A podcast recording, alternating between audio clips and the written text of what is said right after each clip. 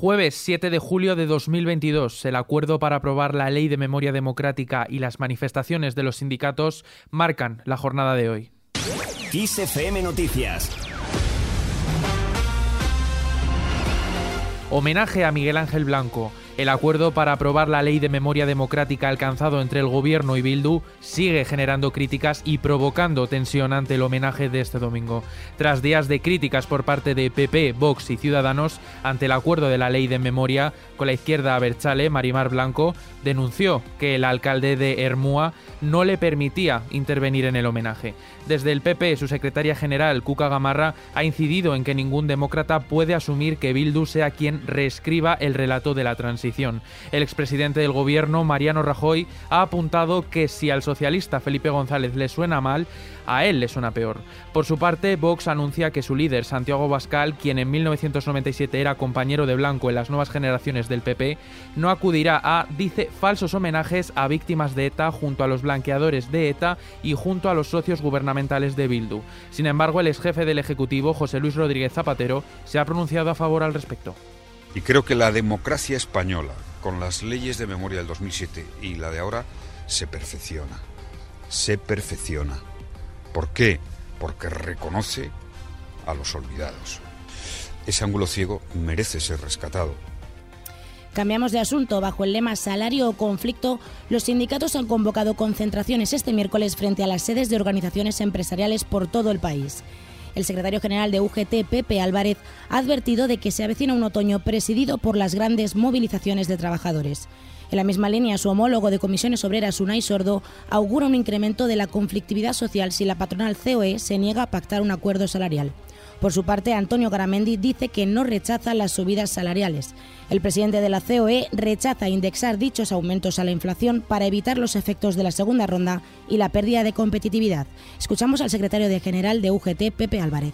Nos dicen un día sí y otro también que vamos a entrar en una situación de crisis, que hay recesión, que la guerra, que después del verano vamos a saber qué es lo que pasa. Quieren hasta que no pasemos bien el verano, que se vayan a hacer puñetas. Vamos a disfrutar del verano porque es nuestro porque nos lo hemos ganado, que no nos quiten lo que hemos ganado. Y compañeros y compañeras lo hacen porque quieren continuar acaparando riqueza unos pocos.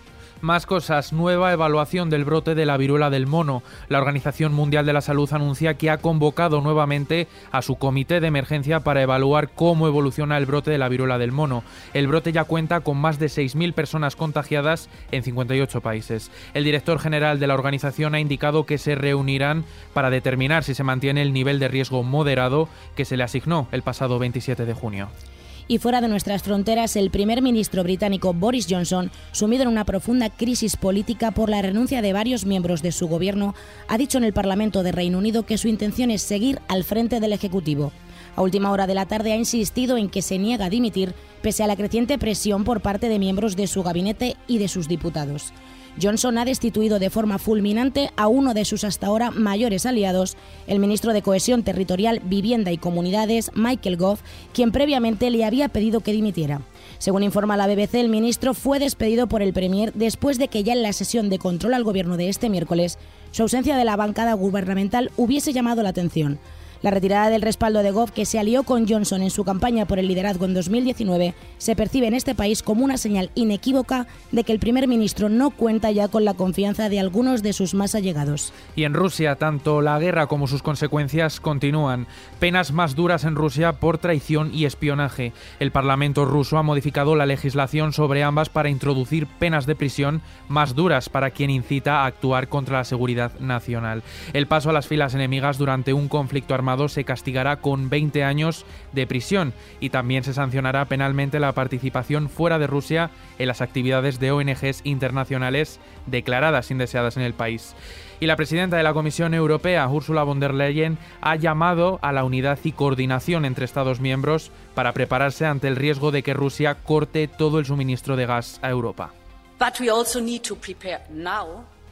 También debemos prepararnos ahora para una mayor interrupción del suministro de gas e incluso para un corte total del suministro de gas ruso. Una amenaza ante la que ha advertido a los socios comunitarios para no caer en el egoísmo y proteccionismo que se vieron en los primeros meses de pandemia. Y cambiamos de asunto. San Fermín vuelve junto a los encierros 1089 días después. Tras el chupinazo protagonizado por el exfutbolista enfermo de ELA, Juan Carlos Unzúe, el alcalde de Pamplona, Enrique Maya, ha dado comienzo a las que en sus palabras son las mejores fiestas del mundo. Y la guinda la pone Chanel con ese pregón eurovisivo que abre el Orgullo 2022 después de tres años sin fiestas. La cantante ha sido la pregonera en la madrileña plaza de Pedro Cerolo y ha empezado su discurso recordando el lema de este año. Frente al odio, visibilidad, orgullo y resiliencia. Son tres palabras que, según Chanel, la han atravesado durante toda su vida porque sus padres siempre la educaron en el amor y el respeto, y desde pequeña le enseñaron que el amor mueve el mundo. Al final todos somos iguales sin importar la identidad, la orientación o el color de piel. Hay voces que siguen empeñadas en dividirnos en fracturar nuestra lucha y en enfrentarnos.